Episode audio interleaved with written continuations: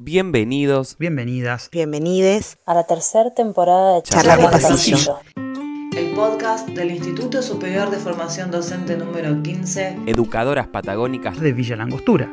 De la mano de docentes y estudiantes que comparten la escuela día a día, ponemos sobre la mesa los temas sobre políticas educativas y la actualidad de las aulas. Podés seguirnos en nuestro canal de Spotify. Y escuchar todos nuestros programas que se suben semanalmente. Ahora sí, acompáñanos a compartir un nuevo episodio de Charlas, de Charlas de Pasillo. Pasillo. Charlas de pasillo.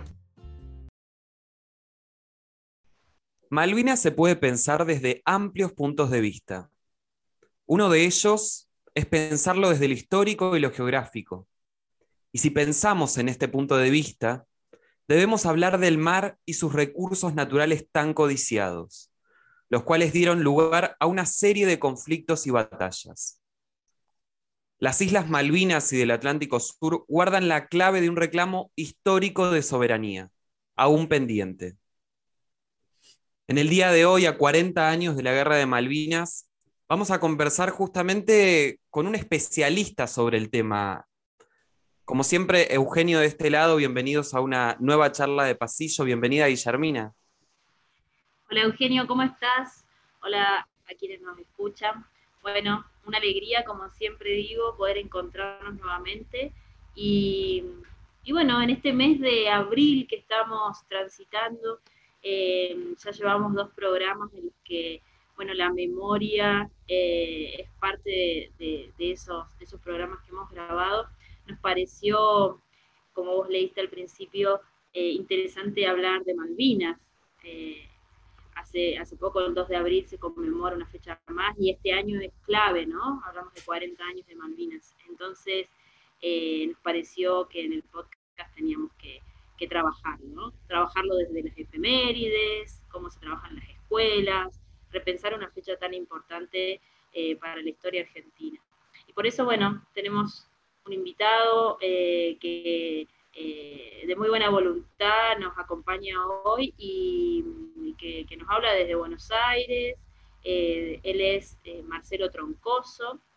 Y bueno, le vamos a dar la palabra para que se presente y nos, quiera, nos cuente él por qué está vinculado con Malvinas y, y bueno, alguna otra información que nos quieras agregar, Marcelo, como para conocerte. Bueno, buen día a todos y a todas.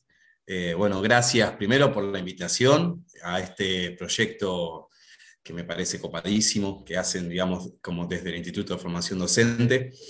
Eh, no suelo presentarme, pero bueno, eh, soy profe, en principio soy profe de geografía de la ciudad de Tandil.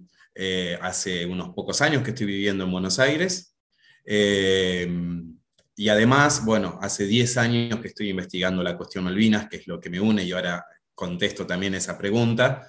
Y actualmente soy secretario de la Red Federal de Estudios de Malvinas, REFEM 2065, que nuclea a 52 investigadores e investigadoras a nivel nacional de distintas universidades e incluso de países hermanos como Brasil. Eh, ¿Qué me nuclea con, con Malvinas? En realidad ya desde mi adolescencia en clases, gracias a una profe de geografía, eh, me vinculé mucho con la cuestión Malvinas por no entender eh, justamente el conflicto en sí, la soberanía, por parecer, siendo adolescente, que era algo que no podía ser, eh, cómo un territorio había sido arrebatado y cómo el día, digamos, en mi adolescencia no eran argentinas, eran, pero no est- estaban obviamente ocupadas por los británicos. Así que ahí comencé un poco con una lectura personal a través de lo que existía en la década de los 90, que eran diarios, eh, y después, bueno, ingresando a la facultad y haciendo ya la carrera de profesorado de geografía, ya me sumergí mucho más, y desde el 2012 comencé ya a investigar eh, cuestión Malvinas desde geografía, y ahora vinculado un poco entre geografía e historia, entre, entre ambos. En principio, más que nada, las cuestiones que nombraron ahí, que nombró muy bien Eugenio, que tiene que ver con los recursos, o sea, que Malvinas tiene una particularidad muy grande que es que se puede abordar desde distintas dimensiones. Y bueno, la mía en principio había sido bien eh, territorial y espacial, y ahora, bueno, vinculado con otras, con otras ciencias sociales. Sumamente interesante, Marcelo, esto que nos traes. Y mm, hay muchas cosas que, que podemos hablar sobre, sobre Malvinas. Y yo desde mi, desde mi lugar te traigo una pregunta que se me ocurrió cuando estaba pensando sobre este tema, que tiene que ver un poco con lo que decías vos recién. En la época de, de, la guerra, obviamente la comunicación seguramente no era la misma como la que es hoy en día y justamente hoy en día hay una, una guerra en dos países en, en, otro continente y como sabemos, la información es manejada en diferentes países y por los medios de comunicación de maneras distintas. ¿Qué quiero decir con esto? Hace 40 años, cuando era la guerra en Argentina, la población recibía eh, toda la información real de qué es lo que ocurría, qué es lo que llegaba a los oídos de los pobladores de nuestro país en ese momento. Lo mismo que hoy en día, la información llegaba de manera limitada, filtrada, censurada. ¿Qué es lo que ocurría con el manejo de la información? Bien, Euge, muy buena, muy buena pregunta y sobre todo haciendo este horizonte temporal desde el 82 hasta, hasta, digamos, la actual guerra entre Rusia y Ucrania. En realidad yo creo que ya existían fake news en el 82. Eh, la información obviamente era, esto, la gran mayoría quienes vivimos, yo era pequeño, tenía cinco meses, pero quienes entendimos, leímos o escuchamos relatos sobre, sobre lo que fue la guerra de Malvinas, llegaban una información, está obviamente totalmente tergiversada, que además estaba mm, a través de, de, lo que era la Junta Militar, estaba totalmente controlada cuál era la información que tenía que llegar hacia nuestro país. Eso a partir de medios de comunicación, como los distintos diarios eh, de tirada nacional e incluso revistas como, por ejemplo, la más famosa de ellas es La Estamos Ganando de la revista Gente, eh, que circulaba un tipo de información que, nada, lo que hacía era tratar de llevar calma a la población cuando se sabía que no estábamos enfrentando a, a cualquiera, sino que estamos enfrentando una gran potencia dentro de un contexto de guerra fría, un mundo bipolar y además que era, es, sigue siendo obviamente uno de eh, los miembros de la OTAN. Por lo tanto, había también en algunos espacios, como en la provincia de Buenos Aires, esto yo siempre lo recuerdo de los relatos establecidos por mi familia, que para saber realmente qué era lo que ocurría, en la provincia de Buenos Aires, incluso hasta en la Barría, en Tandil, más el centro de la provincia de Buenos Aires, más el interior, se escuchaba la radio Colonia de Uruguay. Y en la Radio Colonia de Uruguay, que era una, una M que tenía un alcance bastante grande, que incluso llegaba entre ríos, etcétera, etcétera, ahí sí era como que establecían cuáles eran los verdaderos hechos que estaban ocurriendo en el conflicto del Atlántico Sur. Ahí, digamos, de todas formas, esto no llegaba a toda la Argentina continental, sino que llegaba a una parte, pero sí, esto era algo que no podían controlar, justamente la Junta Militar, ahí es donde iban deduciendo realmente que eh, la guerra no era lo que se estaba contando, sino que era otra cosa, pero se jugó mucho con esta otra cosa que, estaba, o sea, el poder que instauró justamente la Junta Militar, queriendo perpetuar eh, y utilizando a la guerra de Malvinas como último salvataje de, una caída en picada, obviamente, de lo que era la Junta Militar, no solamente cuestiones económicas, sino en eh, popularidad, podríamos, llamar a decir, podríamos llegar a decirlo.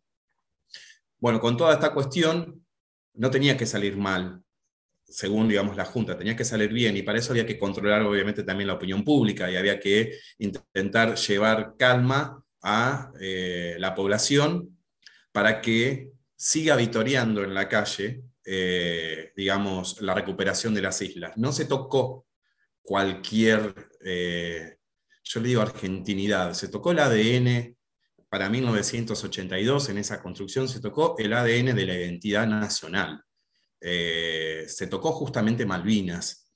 Y la recuperación hizo que sepamos que quizás desde el 30 de marzo, que hubo una de las, eh, de las movilizaciones de la CGT que fue totalmente vapuleada por, por la Junta Militar, al 2 de abril, donde una plaza totalmente colmada, que eso se puede problematizar y muchísimo, una plaza totalmente colmada aprueba, eh, digamos, la recuperación de las islas.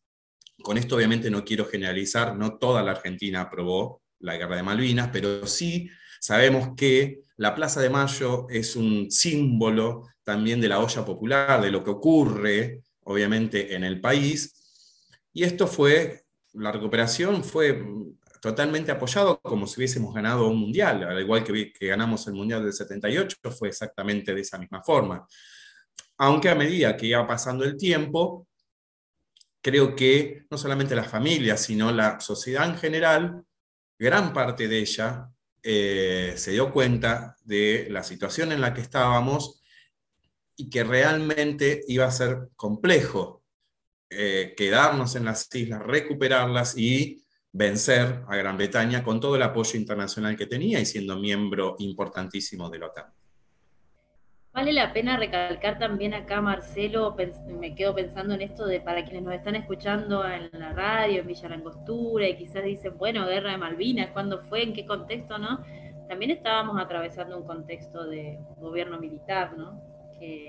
Exacto. Bueno, eh, digo, era como el marco, la guerra vino como a llevar, ir a la guerra vino como a, a, cerrar un poco todo lo que venía sucediendo hace tiempo, eh, como para recordar y traer a la memoria también, ¿no? Esto de estas fechas y estos, procesos importantes. Sí, que incluso se dio en 74 días, del 2 de abril de 1982 y la rendición fue el 14 de junio de 1982. Rendición que en el regreso incluso fue totalmente tapado, o sea, fue totalmente los Excombatientes llegaron, por ejemplo, a Puerto Madryn, la gran mayoría de ellos, ocultos, aunque ahí se dio un recibimiento pleno de toda la ciudad, con, digamos, el gran hecho histórico que se denomina el día que Puerto Madryn se quedó sin pan. Pero la mayoría llegaron hasta Campo de Mayo, ya estoy hablando de Buenos Aires, eh, los tuvieron retenidos durante casi una semana porque estaban con muchos kilos menos, eh, digamos, habían bajado un montón de kilos y no estaban en perfectas condiciones, por lo tanto es que en una semana es como que intentaron cambiar esa, esa cuestión física, eh, les hicieron firmar de que no se podía hablar absolutamente nada de lo que había ocurrido en Malvinas, y así regresaron a sus casas, eh, totalmente ocultos de noche, eh, y esto obviamente generó todo un proceso psicológico, que no estuvo el Estado presente durante mucho tiempo, que incluso hoy podríamos llegar a decir que, fíjense cómo esto recalcó obviamente en, los exomatientes, porque obviamente una situación de guerra creo que es la peor situación en la cual puede llegar a estar un sujeto en cualquier parte del mundo. Eh, y es muy importante luego, obviamente, todo lo que es el tratamiento post-psicológico. Bueno, que esto no estuvo presente y lamentablemente muchos también de ellos, eh, luego de los 80, con, digamos, con un estado ausente, luego del 82, perdón, con un estado ausente, muchos de ellos se han suicidado. Eh, muchos de ellos no han llegado a conseguir tampoco en los 80 trabajo por ser excombatiente, o sea, se abre todo un, un espectro bastante importante con esta cuestión. Es una herida abierta hasta el día de hoy, siempre lo sigo diciendo, creo en toda la sociedad y creo que en eso estamos no sé, no hay grietas, creo, en Argentina, al establecer que sigue siendo una herida abierta. Sin duda que, sin duda que no hay grietas con respecto a, esto, Marcelo. Nuestra compañera Valeria Navarro trajo una anécdota para contarnos, para, para, poder hablar un poquito más sobre esto y sobre justamente la comunicación de los, de los combatientes en plena guerra, ¿vale? Sí, ¿qué tal? Mucho gusto. Bueno, eh, vos estabas hablando eh, acerca del estado ¿no? del, en que llegaron los excombatientes y también habías nombrado que obviamente aparte del estado de poco peso, la alimentación, de que no se debía hablar de todo lo que había ocurrido. Y bueno, yo traje una anécdota que extraje un diario versión virtual de los que están en papel, ¿no? Y por ejemplo, te la leo. Lo textual, la parte textual de este excombatiente, yo te digo, del Regimiento 7 de Infantería de la Ciudad de La Plata, clase 63, dice, todo lo que eran cadenitas, eh, cruces, rosarios, cartas, teníamos que ponerlos en una bolsa grande negra como si fueran las de consorcio, mientras que las cartas las hacían poner en otra bolsa y el sargento nos decía que se las iban a dar a los soldados cuando volvieran. Todo lo demás, ropa, chocolates y pequeños objetos de recuerdos, se tiró en la basura, en un basural, igual que los envoltorios con los nombres. Les decían, bajo amenaza de muerte, comienza, ¿no? Que si alguna vez revelaban lo sucedido, bueno, obviamente ese iba a ser el castigo, porque todas las encomiendas iban a parar un basural. Este, vos tenés conocimiento de esto, pudiste charlar con alguien sobre esta anécdota que fue como un secreto a voces, también con, ahora me acuerdo del programa que yo también era chica, este, en el 82, este, creo que estaba en primer grado o en jardín, y la famosa anécdota de un programa de televisión que se había hecho. Este, bueno, quería comentarte esto, ya que justo lo nombraste. Bien, sí, Valeria, ese es el caso que se dio a conocer este año en Ensenada, que del regimiento número 7 de la ciudad de La Plata, justo estuve escribiendo hace poco sobre la Plaza Malvinas Argentinas.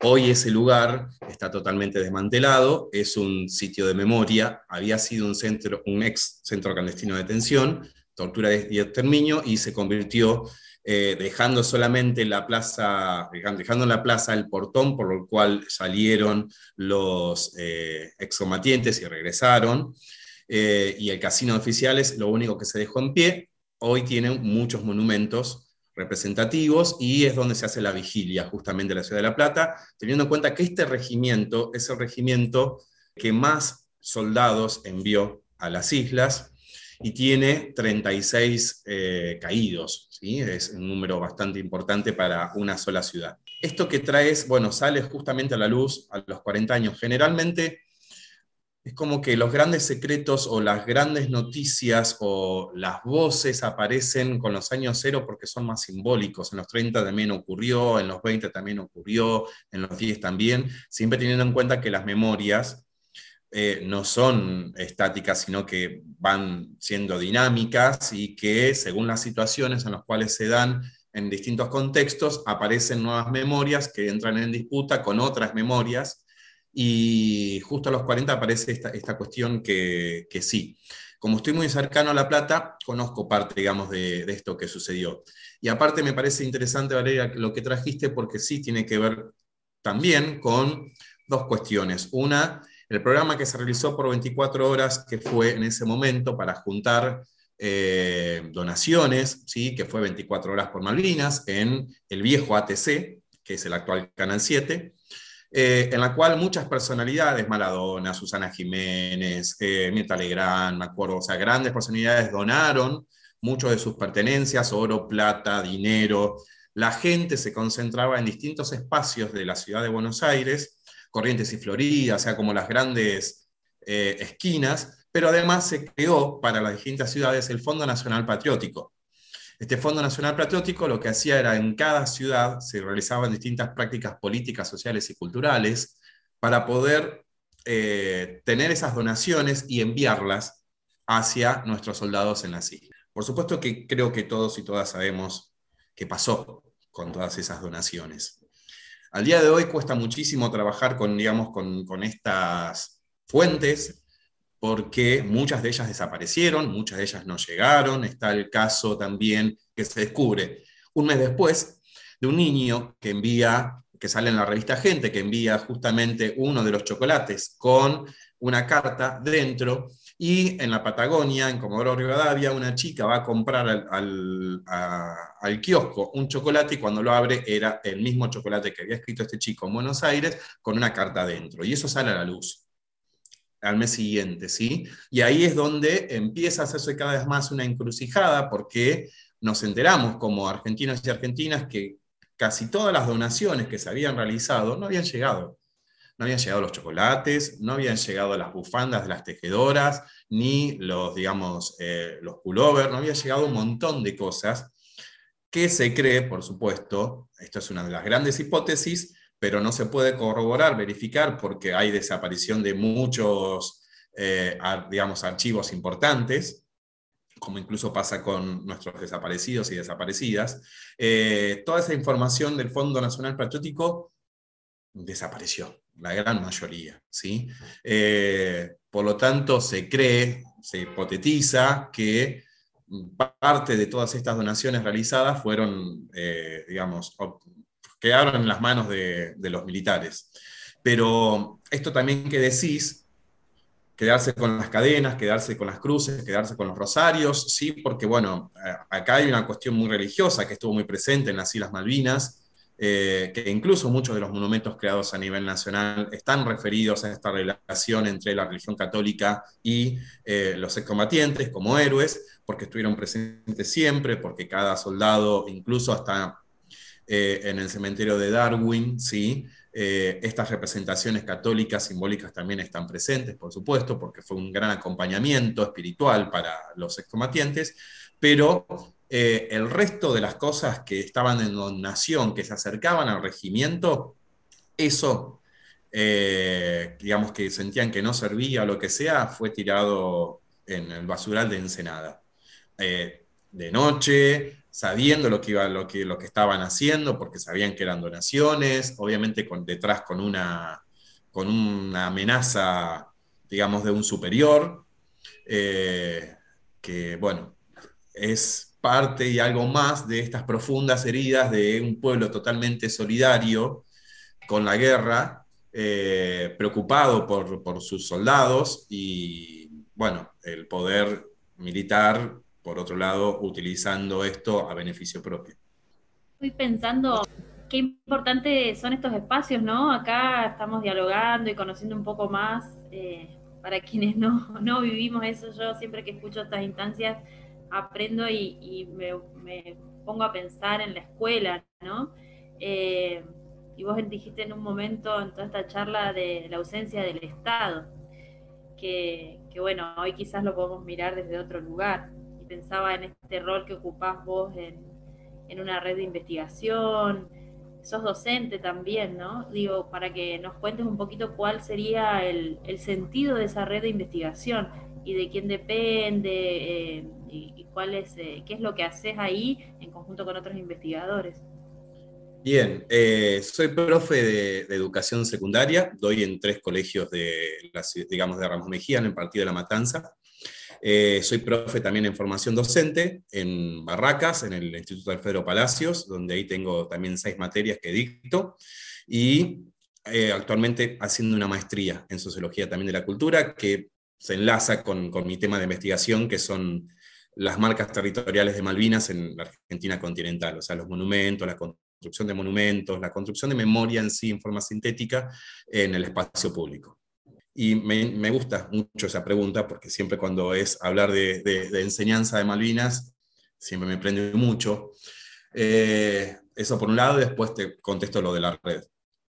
Es interesante pensar siempre Malvinas desde la complejidad, es interesante pensarla por fuera de estos pensamientos muy propios que fueron eh, potentes en la década del 60, el 70, de la construcción de grandes nacionalismos que nos llevó justamente a la guerra y nos llevó incluso a, festejar el 2 de abril del 82 como, digamos, como ciudadanos y ciudadanas, esa recuperación de las Malvinas por la fuerza, eh, teniendo en cuenta que fue un, gobierno dictatorial, teniendo en cuenta que el pueblo no asumió esa responsabilidad, sino que fue solamente de una sola persona, ¿sí? Eh, una persona junto con, obviamente, toda la Junta.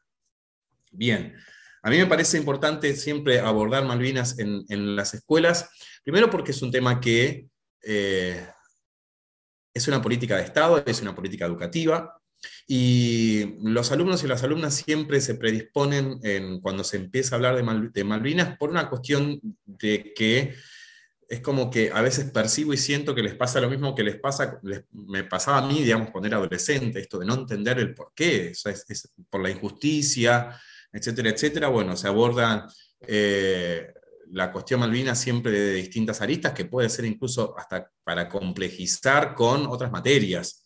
Eh, y esto es lo interesante e importante, no solamente del espacio en el que uno está, en este caso geografía, sino que se puede trabajar junto a historia, junto a prácticas de lenguaje, arte, música, sociología, o sea, un montón de, materias que lo hace más hacedor quizás eh, para la construcción de los sujetos críticos y que lo puedan problematizar, lo puedan pensar, ¿sí?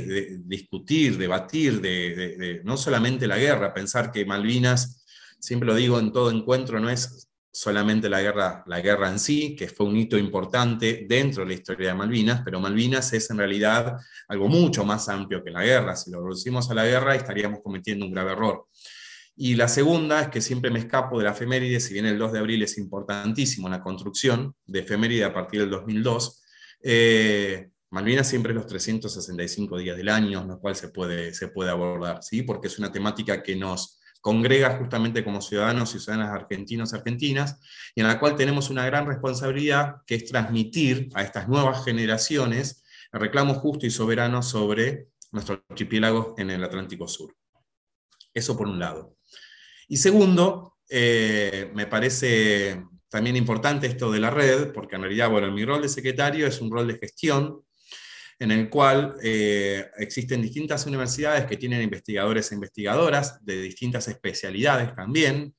Eh, hay historiadores, eh, geógrafos, licenciados en relaciones internacionales, abogados, juristas internacionales, comunicadores sociales, o sea, hay distintas disciplinas que es estudiar la cuestión Malvinas de distintas aristas, llevarlas no solamente a las jornadas que realizamos, ya este año cumplimos 10 años como red, eh, no solamente las jornadas que hacemos por año, a veces son dos, sino la creación incluso de dossiers, de libros que se extiendan justamente no solamente a las universidades, sino que llegue como actividad de extensión a los institutos de formación docente, a las escuelas, a la sociedad en sí. Eh, como son diferentes temáticas, siempre, digamos, todos los años vamos como modificando también las temáticas. Este año, por supuesto, son los 40 años de Malvinas y es un eje, y rol central.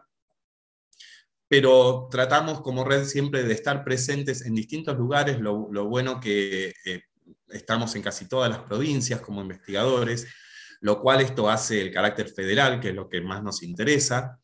Eh, no solamente federal, sino de distintas disciplinas, multidisciplinar, bueno, e incluso eh, podemos decir desde distintas miradas políticas, ¿sí? que eso también los nutre eh, como investigadores e investigadoras a nivel nacional. Así que bueno, mi rol es el de conjugar a todos y a todas, por supuesto generar instancias sobre todo de extensión con respecto a la cuestión Malvinas.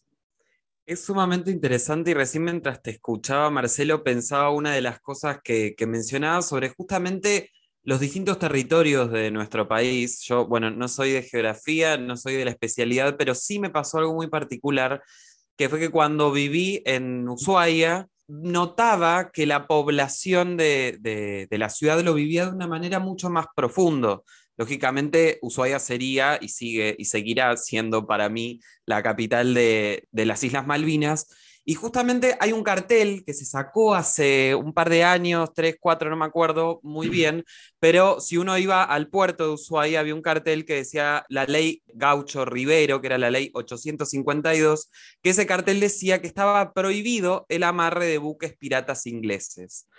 Tengo entendido que por unas cuestiones políticas ese cartel se sacó, pero sin embargo creo que la ley sigue, siguen sin poder amarrar ese tipo de buques en el puerto de Ushuaia. No sé si, si tenés información con respecto a eso y con respecto a cómo la población de las islas lo vive, tanto de la isla grande de Tierra del Fuego y, todos sus pobladores, ¿no? Sí, esa ley Euge sigue, sigue estando vigente.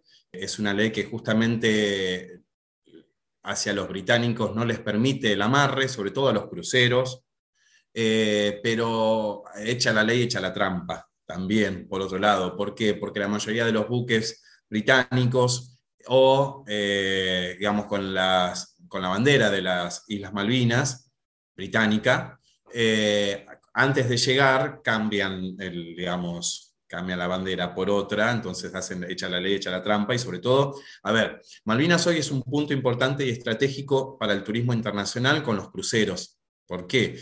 Porque parte, digamos, de los cruceros internacionales, uno de los más caros es el que sale desde los fiordos chilenos, pasa por Punta Arenas, pasa por Ushuaia, llega a la Antártida y de la Antártida a las Islas Malvinas. ¿sí? Así que este es uno de los cruceros que mayores divisas deja dentro de las Islas Malvinas. Eso por un lado. Eh, segundo, sí se sacó por una cuestión política, eh, pero bueno, como te decía, la del gaucho guerrero está vigente. Y la población de Tierra del Fuego tiene un enlace particular, no solamente históricamente, porque Río Grande fue una de las ciudades en las cuales, eh, digamos, soldados estuvieron defendiendo el territorio continental y que acá también se abre juego a unas memorias en disputa que no son considerados excombatientes de Malvinas por no haber ido a las islas, y acá es como que abro eh, parte de las memorias en tensión, solamente los excombatientes y los veteranos son los que tienen los derechos, esto avalado por el Estado, no aquellos que estuvieron en el territorio, en el TOAS, digamos, que es el Teatro de Operaciones del Atlántico Sur. Río Grande, en Tierra del Fuego, fue una parte de, digamos, de este, de este teatro de operaciones, que incluso fue eh, atacado por aviones británicos que esto está en las memorias propias de eh, quienes fueron partes del TOA, que son los movilizados, se denomina, digamos, de esta forma. Y además de ser la capital provincial, es la, digamos, es la provincia con la vigilia más grande de nuestro país, justamente en Río Grande. Cuando hablo de vigilia es la noche del primero de abril, esperando el 2 de abril, ¿sí? donde se canta el himno nacional, generalmente se utilizan como simbolismo antorchas y eh, se recuerda a los caídos, a los 649 caídos en nuestras islas, ¿sí? no solamente en nuestras islas, sino que también en el mar argentino con el hundimiento del Ara General Belgrano. Eh, por eso es que tiene un enlace bastante particular, por eso uno llega a Ushuaia y tiene una cantidad de marcas territoriales representadas en monumentos, en grafitis, en stencils, en murales, en placas, que es impresionante. ¿Por qué? Porque más allá, como decís vos bien, Euge, de ser la capital, tiene un enlace histórico, casi toda la Patagonia, con nuestras Islas Malvinas. Interesante esto de las marcas territoriales, ¿no? Porque, bueno, acá la geografía estamos como cooptando el podcast, pero más allá de eso, eh, me quedo pensando en las múltiples aristas que, podemos eh, encarar, o sea, como que podemos mirar para poder entender a Malvinas. Y, pensando en esto de las efemérides que, vos traías, ¿no? Que, es tan clave en la enseñanza o en las clases, en todas, aparecen los actos y que qué, qué, valioso que son estos aportes, estos nuevos aportes que aparecen, ¿no? Eh, poder pensar en, esas marcas territoriales y corrernos un poco de o lo anecdótico o lo trágico de la guerra, ¿no? Para poder eh, mirar otras cosas y, que sean o resignificar esos temas cuando los trabajamos con los chicos y las chicas en las aulas o en los actos, ¿no? De todos los años. Eh, ya hemos hablado sobre efemérides y sobre esta, eh, esta importancia de resignificarlas o repensarlas, sería más que nada. Eh, y en este sentido me parece que, vos también has tenido algunos aportes en algunos libros. Eh, bueno, acá vamos a mencionar a nuestro contacto por quien llegamos a Marcelo, que es Diego García Ríos, que también es un profe de geografía, y él está un poco enfocado en lo que es la enseñanza de la geografía y las ciencias sociales. Y, en ese sentido, bueno, eh, me parece importante destacar que también estás haciendo aportes para, ese lugar, ¿no, Marcelo? Sí, Diego me llamó justo en el mes de diciembre pidiéndome disculpas porque, bueno, ya estaba el, libro, el nuevo libro de Argentina entramado de geografías en disputa, y faltaba Malvinas. Entonces, muy, así como muy acomplejado, me dice, Marce, necesito que escribas sobre, sobre Malvinas. Diego conociendo mi trayectoria con respecto a la cuestión desde la geografía, así que bueno, obviamente le dije que sí, que deseoso, feliz de estar en este proyecto eh, conjunto justamente de, este libro y sobre todo porque es un proyecto a pulmón y es un proyecto autosustentado por todos y todas nosotros y nosotras, incluso hasta la distribución de ese libro hecha por, nosotros y nosotras, saliéndonos de las, mm, digamos, de las imposiciones siempre de las editoriales. Eh, eso por un lado. Eh, después, sí, he escrito algunas cuestiones también que tienen que ver con la enseñanza de Malvinas. Eh, siempre abocándome bueno, a dos ejes. Uno es la enseñanza y otro como bien nombraste, Guillermina, que es mi, digamos, objeto de investigación, que es la construcción de marcas territoriales. Cuando hablo de marcas territoriales, tienen que ver justamente con estas construcciones de memoria que se dan en los espacios, pero no solamente son de memoria en la cuestión de Malvinas, sino que también algunas son reivindicativas territorialmente, otras, bueno, que están ligadas a la cuestión de derechos humanos, otras que son religiosas, otras que son deportivas por ejemplo, las construcciones de murales que tienen que ver con Diego Maradona y las islas a partir de Argentina, digamos, eh, Gran Bretaña, del Mundial del 86 de México, eso también repercute mucho en la cultura popular y también construye marcas territoriales. Eh, bueno, bajo toda esa línea es la que vengo investigando ya hace cinco, cinco años y que es todo un universo nuevo, sobre todo porque si bien hay escritos sobre lo que tiene que ver con monumentos, eh, están, digamos, no están tomados de la forma en que quizás lo analizo yo, no digo que esté mal, sino que yo lo analizo como marcas territoriales eh, que hacen justamente que se complejice en el espacio a través de una mirada bien geográfica, pero sobre todo también histórica, donde se conjuga la temporalidad y la espacialidad y las luchas justamente por los espacios que son espacios políticos, sobre todo, eh, y detrás, bueno, los emprendedores de memoria, los vehículos de memoria, etcétera, etcétera. Bueno, ese es mi, mi, tema que me interesa muchísimo y por el cual, bueno, sigo estudiando para, para ir perfeccionando esa cuestión. Por otro lado, terminando también un libro sobre marcas territoriales, que sería el primero que, escribiría sobre, sobre Malvinas. He tenido otros aportes en capítulos, pero no, no uno propio, así que también terminando un libro de marcas territoriales que, si Dios quiere, dentro de poco, junio, julio, ya estaría completo para, digamos, para la venta.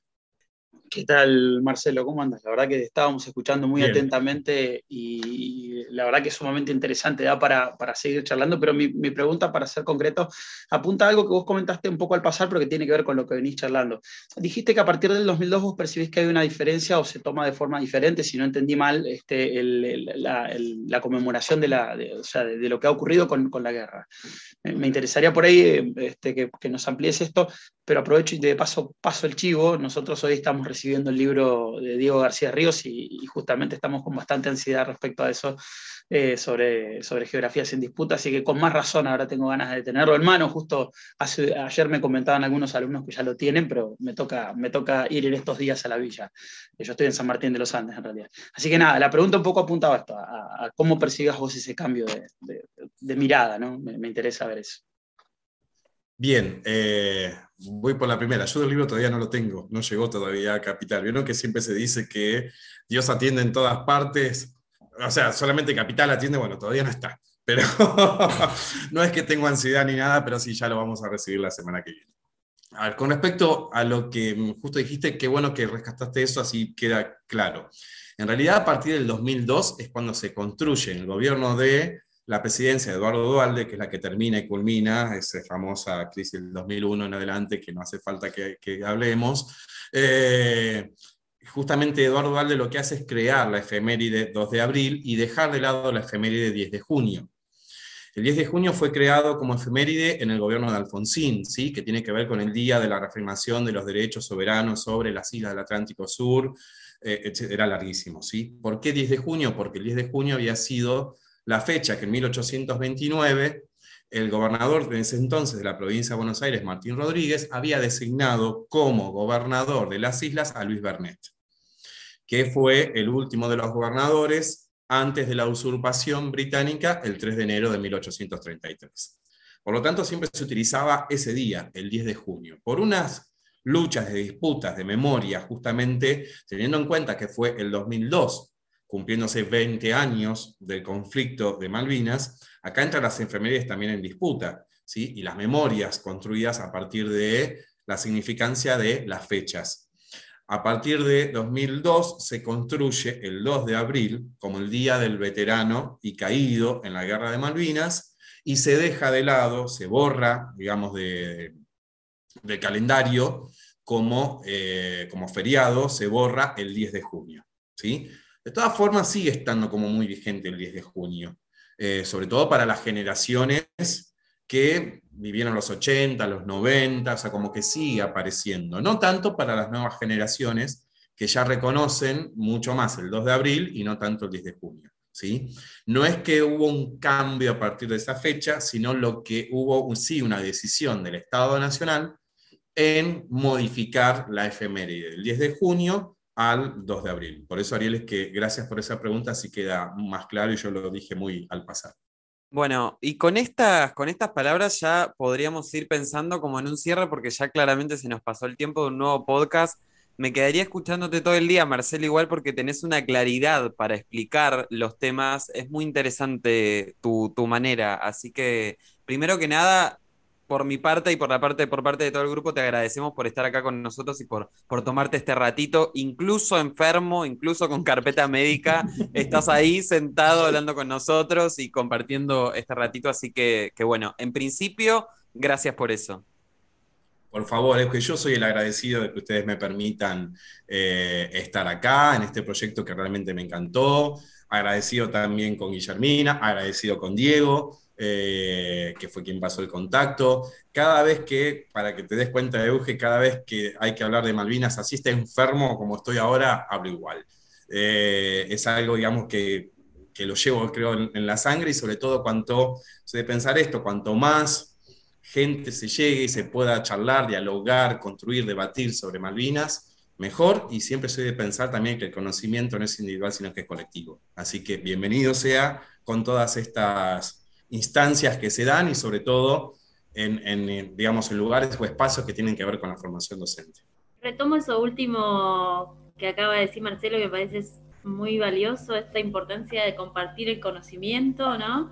Estas redes que se establecen, estamos desde Neuquén, Villa Langostura, San Martín, Buenos Aires, La Plata, eh, bueno, aportamos nuestro granito de arena desde el podcast, desde la formación docente del Instituto Superior de Formación Docente número 15, para repensar Malvinas y, bueno, poner en valor esto. Son espacios de diálogo, de construcción colectiva y, bueno, te agradezco también la predisposición desde el primer momento a participar en este programa y, bueno, seguiremos en contacto para, para seguir... Eh, difundiendo lo que se hace, ¿no? Más allá de la academia, que, hemos estado hablando sobre eso también, ¿no? Son espacios de difusión y que llegan a la comunidad educativa y a la comunidad en general. Así que, bueno, valoro mucho estos espacios. Por supuesto, y yo, dichoso, si me vuelven a llamar, estaré otra vez presente. Bueno, y como siempre, nos pueden encontrar en las redes, tanto en Spotify como en Instagram y Facebook como arroba charlas de pasillo, el podcast del 15. Buenísimo. Gracias, Guille. Entonces, nuevamente agradecemos a Marcelo Troncoso por habernos acompañado en el día de hoy. Gracias, Ariel Benítez. Gracias, Victoria Palma. Gracias, Valeria Navarro. Gracias, Valeria Ibáñez y todo este equipo. Bueno, Guille, que siempre estamos todas las semanas entonces. Y como todas las semanas, cerramos con este espacio literario que, nos ha dejado Vale, así que escuchamos este cierre y nos reencontramos la semana que viene en una nueva charla de pasillo. ¿Qué hago ahora que estoy solo con estos chicos vivos que me miran, pero sobre todo con estos chicos muertos que me miran? Se dijo Emilio Cariaga desde sus 18 años y meses, llenos de terror y ganas de dormir.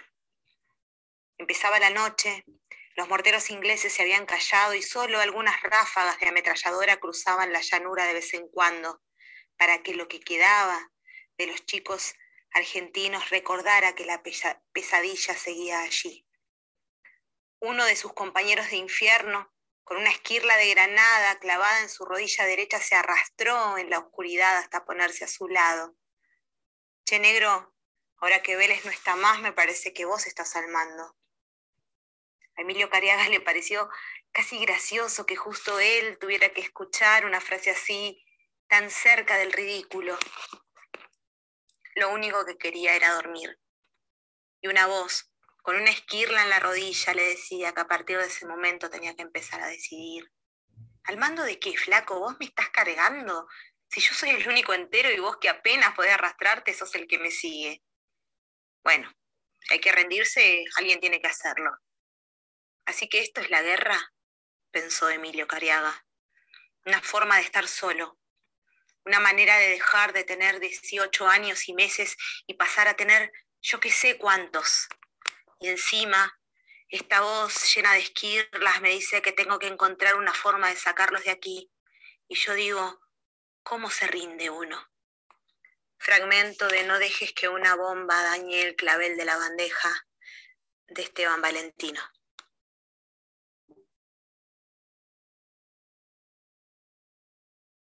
Charla de pasillo. El podcast del Instituto Superior de Formación Docente número 15. Educadoras patagónicas de Villa Langostura. De la mano de docentes y estudiantes que comparten la escuela día a día, Ponemos sobre la mesa los temas sobre políticas educativas y la actualidad de las aulas. Podés seguirnos en nuestro canal de Spotify. Y escuchar todos nuestros programas que se suben semanalmente. charlas, charlas de pasillo. Charlas de pasillo.